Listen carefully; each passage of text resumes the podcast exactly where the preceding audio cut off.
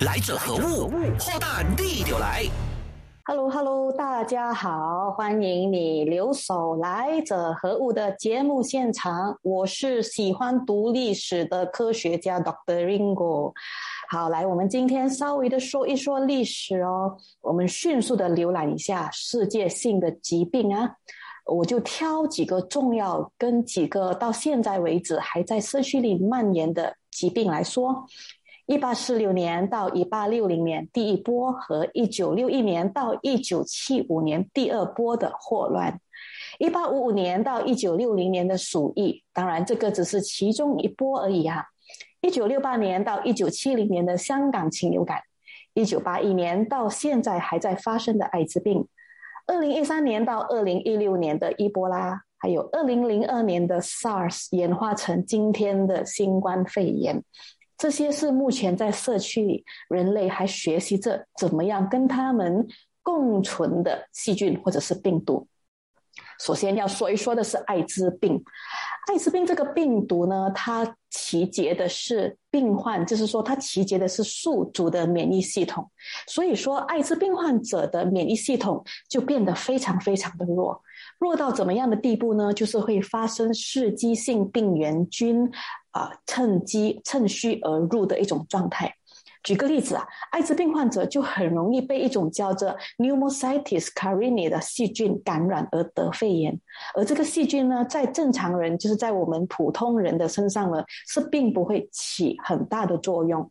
所以要学会跟细菌共存的其中一个方法是，别让细菌有机可乘，尽量让自己维持在一种平衡的状态。当然，跟细菌互惠互利是最好。失衡的状态是怎么呢？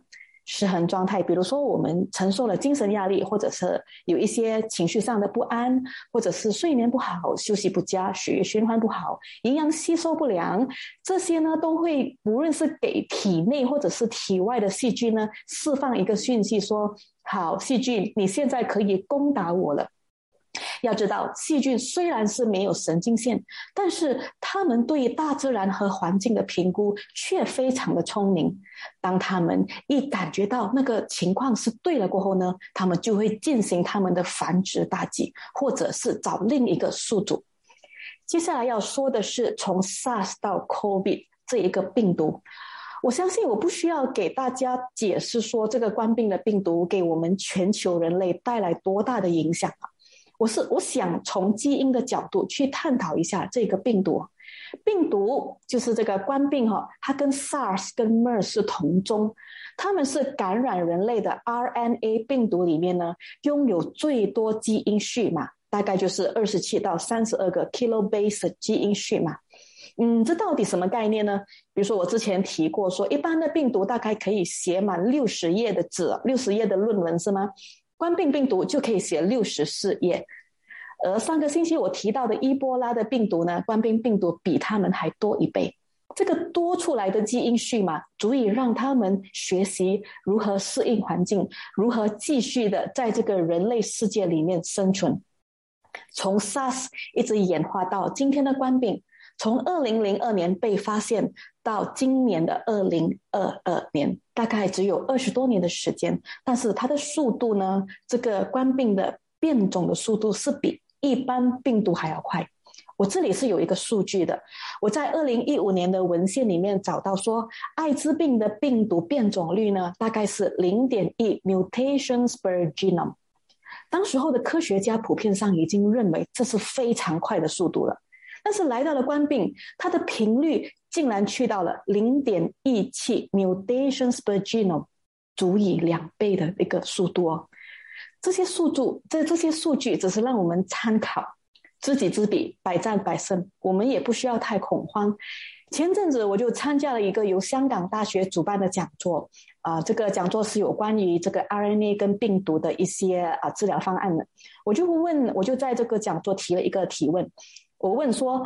目测如此迅速的变种频率，我们疫苗的发明，或者是说我们科学的脚步追得上吗？当时候的讲师是这么回答的：病毒再怎么变，它的基本原理还是没有变的。也就是说，它是靠这个在身上的 S 和 E 两个尖刺来辨认和入侵宿主。这么听来，其实结果还是挺鼓舞的。至少我们知道，这个世界上有很多科学家正在为人类的健康而努力。我比较担心的是第三个待解之谜，也是我接下来要解释的软毒体。呃，这个软毒体啊，它英文叫做 prion。它可以直译的英译文土利养，但是我比较喜欢用它的中文的翻译，比较好听的就是软毒体啊、软粒，或者是比较直接的蛋白氢染子、传染性蛋白颗粒。为什么我会比较喜欢用这样子的字？因为它比较直接，它直接的告诉我们说，这个软毒体不是病毒，而是蛋白质，它是一个具有感染性的致病因子，它会让我们哺乳动物。的脑呈现出海绵的状态，所以这个软毒体的疾病哦，它跟阿兹海默症或者是帕金森症呢，是属于同样的神经退化性的一种疾病。啊，过去呢，科学家误会软软毒体呢是软病毒哈，它所以过去软毒体也被称之为软病毒。但现在科学家已经知道它不是病毒了，它只是由蛋白质的错误构造而导成的致病因子，因为它不含核酸，它没有 DNA，没有 RNA，但是它可以自我复制，而且有感染性。DNA 啊，对不起，这个软毒体哦，它是由错误折折叠的蛋白质而形成的。呃，太过具体的科学的，我可能留到蛋白质的时候再来跟大家解释。我现在就用一个这么例子吧，就我们把这个软毒体呢当成是误入歧途、不小心走了歪道的蛋白质。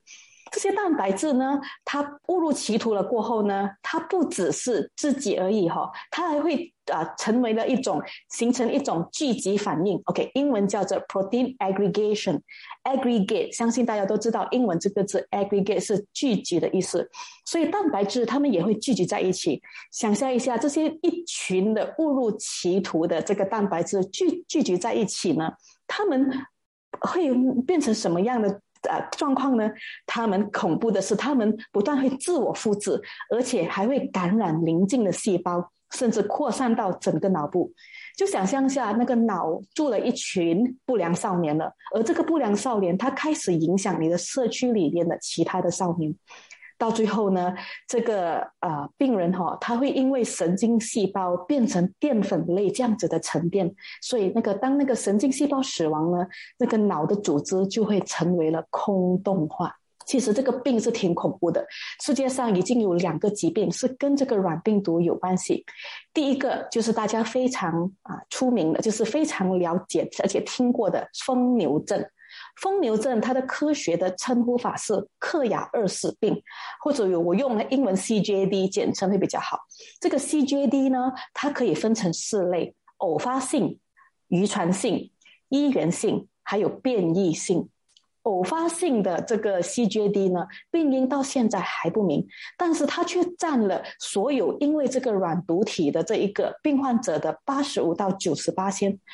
有说是因为美国人用牛的血液和内脏来喂猪，而变成这个猪呢生病了，得了疯牛病，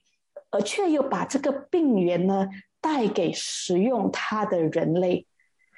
第四类的这一个变异 CJD 呢是可以传染的，过去它只是发生在猎头族的身上。但是近年呢，这一个变异型的 CJD 呢，已经可以通过人类食用或者是接触患病的动动物而感染。比如说，在美国纽约就有有一个患患者哈，他是他得得得这个病呢，是因为他吃了一只松鼠而得到这个 CJD。所以疯牛症并不只是从牛身上传来而已。第二个听起来也是挺恐怖的，就叫骷髅病。骷髅在非洲原住民的方言是代表笑的意思，所以这个病也称之为笑死病或哈哈病，因为病患者呢会好像疯了一样，会不断不断的笑，然后神经抽搐。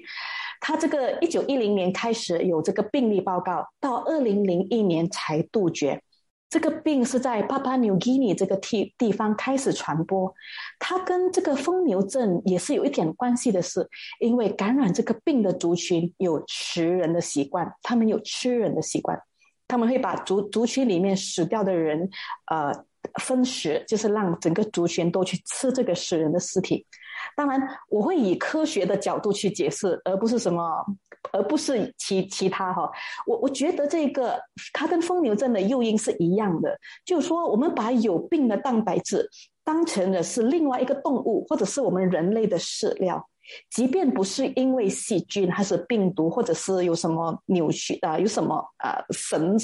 很奇怪的状况，但是这个是一种。非常扭曲的一种豢养方式，也是非常扭曲的饮食方式，它真的是可以带来灾害的。科学家到现在都不知道这个软毒体是怎么样形成，也不懂要怎么样去去除，因为这个软毒体它竟然比普通的蛋白质更加稳定，所以我不能。不论是化学或者是一些物理的的消毒方法，都没有办法去把这些蛋白质消除消除。那详细的情形啊，如果有机会，我我会再给大家解释一下蛋白质错体或者是错误的折叠带来了给人类的一些很烦恼的一些状态。上个单元我们提到了软病毒，说明了不是每一个疾病都是因为细菌啊、病毒啊或者是原虫造成的，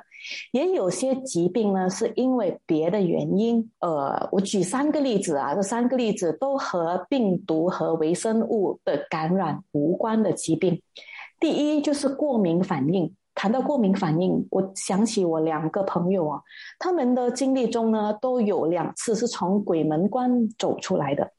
他们都是被蜜蜂叮咬过，然后在迅速的情况呢，产生一种非常严重的过敏反应。这过敏反应呢，造成他们的呼吸道封闭，而他们几乎是窒息。如果当时候没有人在旁边把他们载到医院打针的话，他们可能就已经不在了。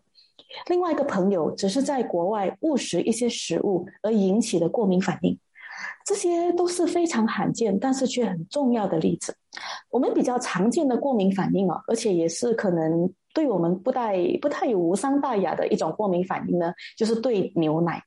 很多人，尤其是亚洲人，我们并不知道我们的肠胃其实是不能消化牛奶里的蛋白的，所以这会造成腹泻。而这个部分的蛋白跟这个部分又跟蛋白质有关，所以我在接下来的时候会在蛋白质的环节里面再跟大家详细的解释。第二就是慢性疾病，慢性疾病，我相信卫生部最近也开始，其实卫生部一直都在积极的帮助人们啊对抗这个慢性疾病啊，是有时候我们要处理的来得太迅速的问题和疾病太大了，所以变成说很多时候我们人是忽略了这些慢性疾病。它其实它可以带来长远的影响。这慢性疾病呢，它是属于身体的机制上产生的一种失衡的状态。比较常见的就是糖尿病哦，糖尿病也就是因为我们身体缺少了胰岛素，而让血液的糖分飙升。另外，荷尔蒙失调也是许多疾病的病源哦。这方面其实我们可以从我们的生活习惯还有我们的饮食去调整的。不过我的看法是，除非是有医生评估，还是有医生劝说，还是你在听了几个专业的医生过后，你再采取这方面的这一个饮食习惯了。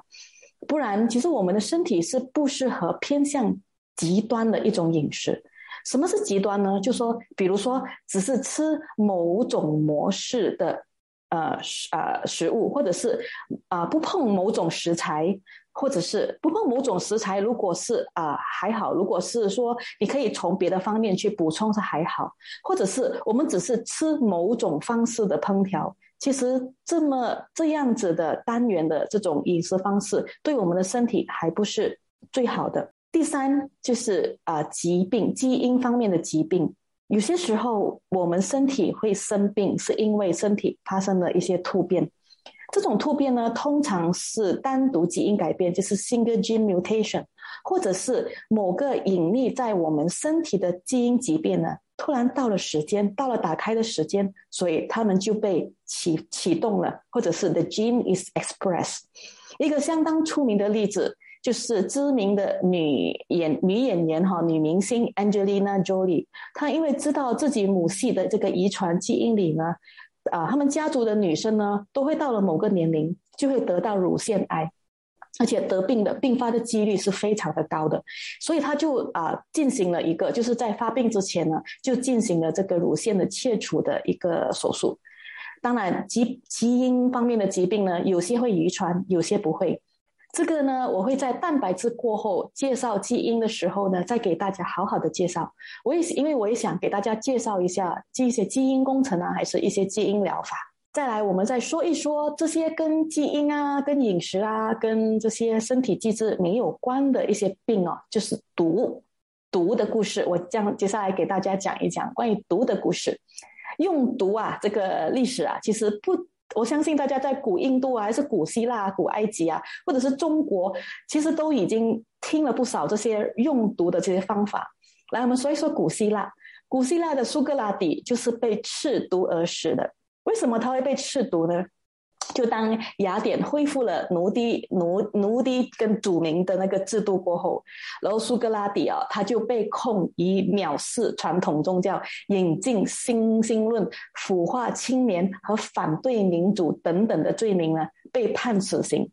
他其实其实挺有骨气的，因为他当时候拒绝了朋友和学生们啊要他要求赦免和。外出逃亡的这些建议，而接受了这个毒酒。当他饮下毒酒的那一刻，他才七十岁。杀死苏格拉底的毒是一个叫 hemlock，一个叫毒锦哦，这个植物。这个植物其实整棵植物都有毒，尤其是开花期的果实更加的毒。来，我们来来谈一谈古埃及。古埃及比较常用的是雌黄或者是雄黄。啊，不得不提的是，古埃及人呢是呃人类史上最早用蒸馏方法萃取毒素的名词哦，民民族哦。中国，我相信大家如果看宫斗剧啊，还是你翻阅一些历史历史书，都会看到这些以下这些毒的出现吧。这些毒包括砒霜啊、夹竹桃啊、见血封喉啊，还有一种在春秋时代就开始用的毒——鸠毒。鸠是斑鸠的鸠哈，就是一种鸟斑鸠的鸠，也是成语一个成语叫“饮鸠止渴”的鸠，就是一个酒一个鸟。这个鸠毒呢，在《本草纲目》有被提起的一种毒。另外一个很出名的毒是砒霜，也是砷啊，科学的化学的名词是砷，或者是英文就称之为 arsenic。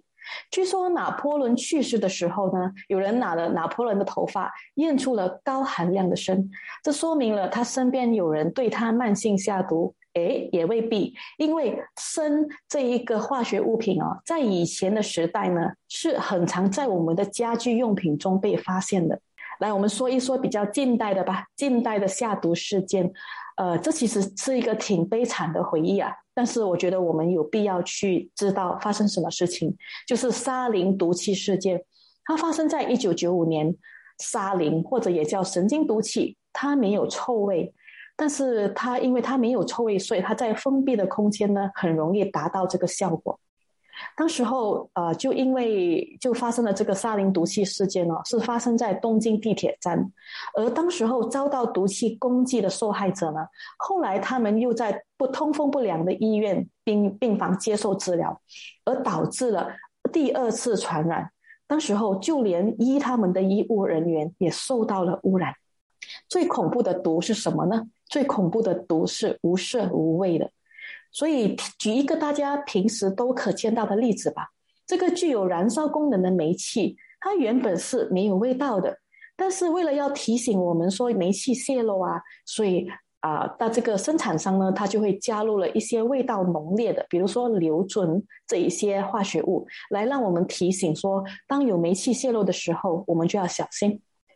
毒一般上呢，普遍的呢都是属于比较天然的化学物，一般上是来自植物，因为植物它们有一种制造这个 secondary compound，就是二级化成物的功能呢。举一个大家非常常常见的例子吧，就是杏仁。杏仁呢，我们吃的杏仁 almond，它其实天然的杏仁呢，就有一种叫做氰化物塞奶的毒，塞奶也是第二次世界大战。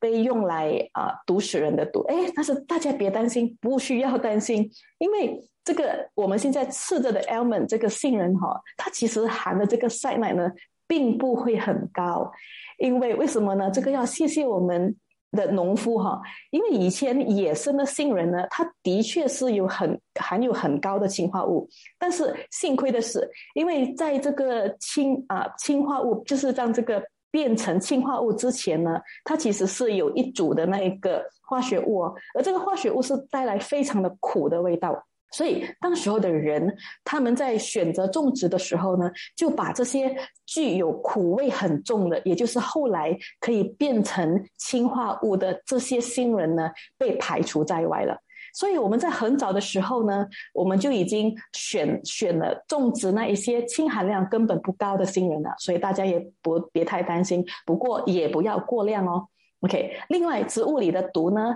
啊，除非是真的是啊有经过警告，一般上的毒都是不会致命的。举一个例子吧，这个故事我很常说，就是我们常喝的咖啡哦，它的咖啡因原本呢就是当这咖啡树，它是为了要抗虫，对抗那个吃掉它们把昆昆虫把它们吃掉，所以它生产这个咖啡因原本是要让昆虫吃了过后呢，会神经瘫痪，弹动不得。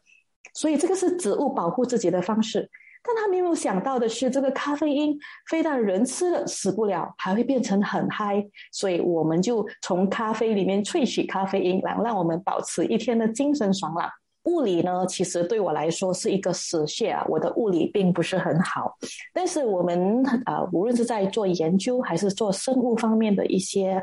呃一些研究的时候呢，还是要得靠物理的技术的帮忙。就举一个例子吧，我们肉眼其实是能看见的不多，但是我之前在读这一科生物分子的时候，一开始的时候，我坦白说，我并没有很很喜欢这个科目，因为我看不到 DNA，我只听到老师或者是教授不断不断的跟我重复 DNA 跟 RNA，但是我看不到他们，我感觉不到他们。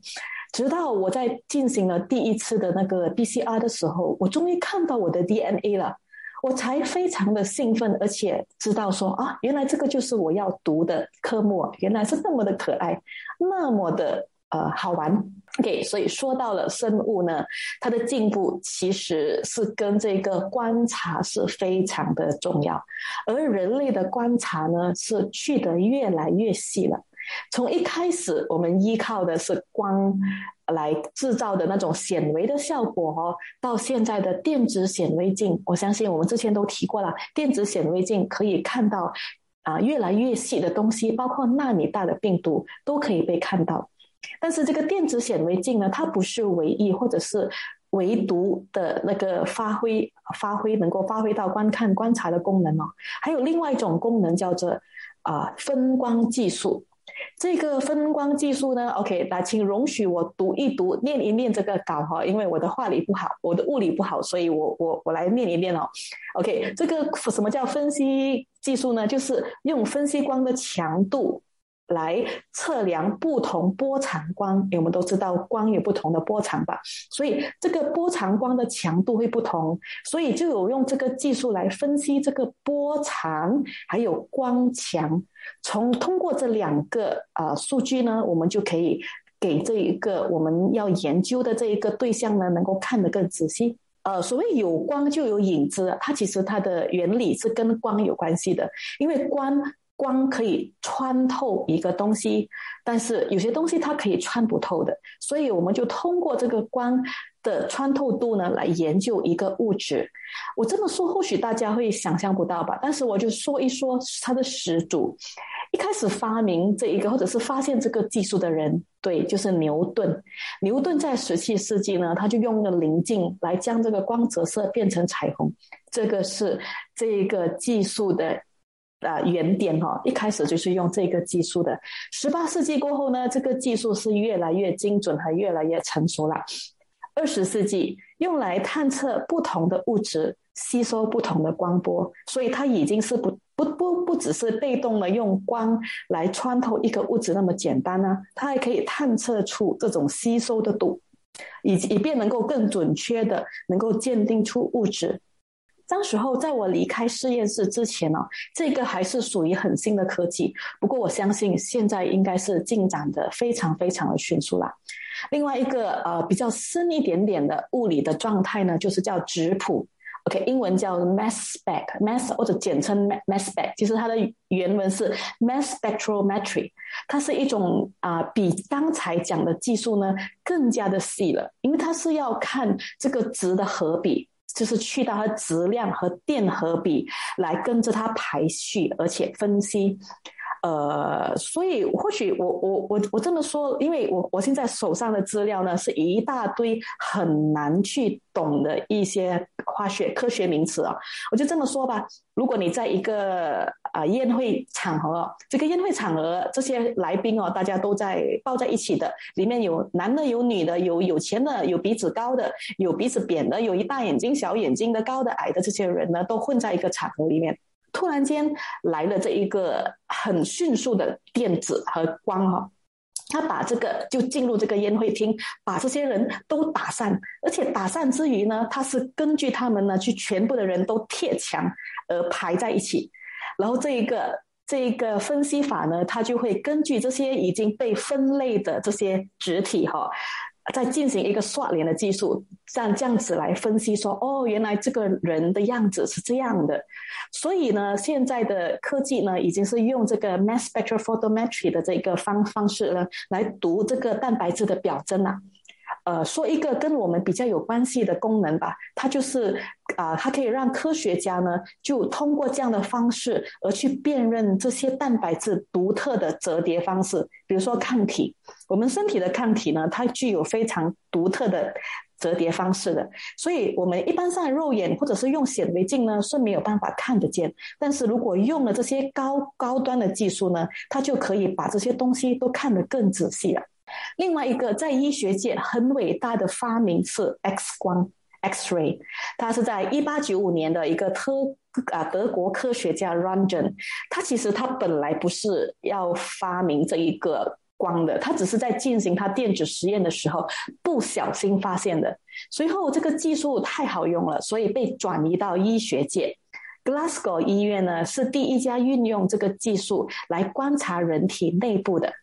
而过后，现在已经大量被引用了，就是超声波。超声波这个相对是不大会对人体细胞带来伤害的。它是在一九五五年诞生，到现在成了许多医学部门，包括紧急部门的主要探测仪器。因为它不大，而且它可以随时被移动，跟随时在没有伤害的人的情况底下进行这一个超声波的这个观察。因为我们都知道，X-ray 其实并不是每一个人都适合进行的，比如说发育中的少年，或者是怀孕的一些啊妇女。所以超声波比 X 光来讲呢，还是一个在我们不知道对方，就是不知道这个病患的情况底下，相比之下可以让他不会伤害他的一种技术。